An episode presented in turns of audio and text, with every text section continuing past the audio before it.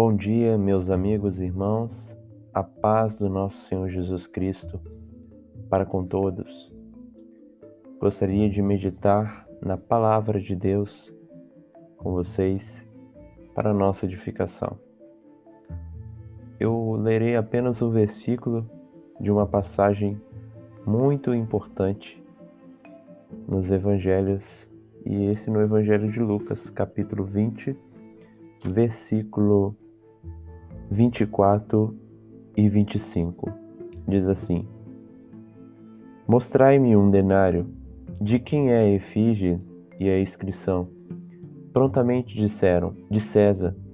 Então lhes recomendou Jesus: Dai, pois, a César o que é de César, e a Deus o que é de Deus.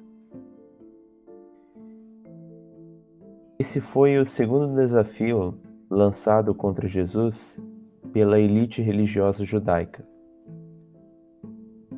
É, os líderes judeus, entre os escribas e fariseus e os principais sacerdotes, levantaram emissários e enviaram até Jesus.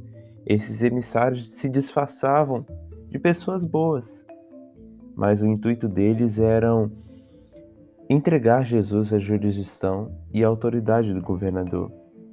O versículo 19 diz que os escribas e os principais sacerdotes procuravam lançar as mãos de Jesus, pois Jesus antes já tinha, já tinha os confrontado por uma parábola dizendo que os líderes religiosos eram lavradores maus, pessoas más.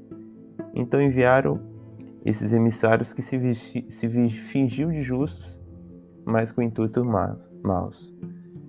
E Jesus respondeu eles de maneira muito profunda, mostrando qual é, é a nossa atitude para com o Estado civil, o Estado e a Deus. Em primeiro lugar, Jesus diz: Dai, pois, a César o que é de César e a Deus o que é de Deus ele começa dizendo: Dai, pois, a César o que é de César. Cristo não levantou uma revolução política contra o Império Romano. Antes ordenou ao povo devolver aquilo que lhes pertenciam, a saber, os impostos e toda a honra e obediência devida. Nisso entendemos que a vida cristã engloba a área civil, a área com o governo, com o Estado, como cidadãos. Nessas palavras, Cristo mostra que nós não devemos dar mau testemunho, deixando de pagar os impostos ou criando contendas contra uma autoridade, quando essa, claro, não fere os direitos comuns de todos. O apóstolo Paulo advertiu os cristãos de Roma dizendo assim: Por esse motivo também pagais tributos, porque são ministros de Deus, atendendo constantemente a esse serviço pagai a todos os que lhe é devido, a quem tributo, tributo, a quem imposto, imposto, a quem respeito, respeito, a quem honra, honra. Romanos capítulo 13, versículos 6 e 7.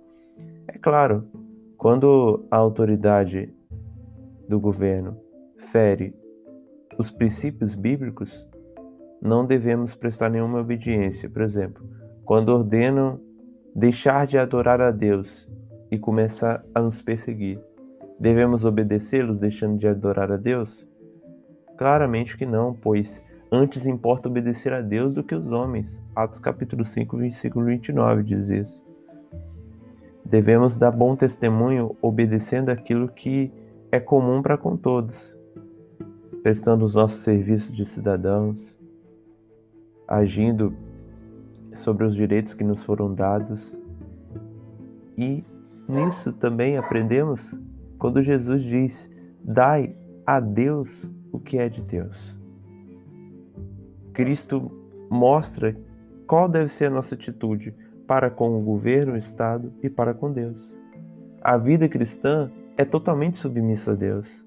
Essa é a segunda lição que extraímos desse texto. Mas o que é de Deus? O que devemos prestar a Deus? Ora, o que é de Deus, tudo é de Deus. Porque Salmo 24:1 diz: Ao Senhor pertence a terra e tudo o que nela se contém. Cristo demonstrou que Os imperadores ou governadores devem receber honra, respeito, impostos e submissão civil, mas Deus deve receber total obediência em todos os aspectos da vida, pois tudo lhe pertence. O cristão é um bom cidadão que paga seus impostos, pois entende que sua conduta deve santificar o nome de Deus. E isso é dar a Deus o que é de Deus. Se nós não damos bons testemunhos, agindo como maus cidadãos, ímpios, como o nome de Deus será glorificado? Como mostraremos ao mundo que tudo é de Deus? No passado, existiu a classe de cristãos bem zelosos chamados puritanos. Para os puritanos, não existe essa de vida cristã é da igreja aqui. Não, para os puritanos era vida cristã é educação, política, casamento, família, tudo. Nós devemos ser cristãos em todas as áreas da vida e principalmente na política, porque se nós não darmos bom testemunho para com aquilo que governa sobre as pessoas, que é governo, o Estado, como queremos que o nome de Deus seja honrado? Se nós, lutamos, nós não lutarmos contra a injustiça, porque é fruto do pecado, como que o nome de Deus será honrado? Como mostraremos ao mundo que somos filhos de Deus, que somos pacificadores, que somos bem-aventurados? O cristão é um bom cidadão que paga seus é um bom cidadão que paga seus impostos, que tem uma atitude para com o governo submissa, pois entende que sua conduta deve honrar o nome do Senhor, pois para isso ele foi criado, glorificar a Deus e gozá-lo para sempre. Isso é dar a Deus o que é de Deus. Encerrando Romanos 13, 1, o apóstolo Paulo continua dizendo aos cristãos de Roma: Todo homem esteja sujeito às autoridades superiores, porque não há autoridade que não proceda de Deus e as autoridades que existem foram por eles instituídas, de modo que aquele que se opõe à autoridade resiste à ordenação de Deus, e os que resistem trarão sobre si mesmos condenação. Há muitos que se dizem cristão que não têm dado a César o que é de César, nem muito menos a Deus o que é de Deus. Esse sofrerá na, nas mãos de Deus o juízo eminente. Mas aqueles que amam o Senhor devem ter essa atitude, sendo bons cidadãos, honrando aqueles que dominam sobre nós, as autoridades, e sendo um bom cristão, honrando a Deus sobre todas as coisas. Sendo um bom cristão, seremos um bom cidadão, porque a vida cristã engloba tudo.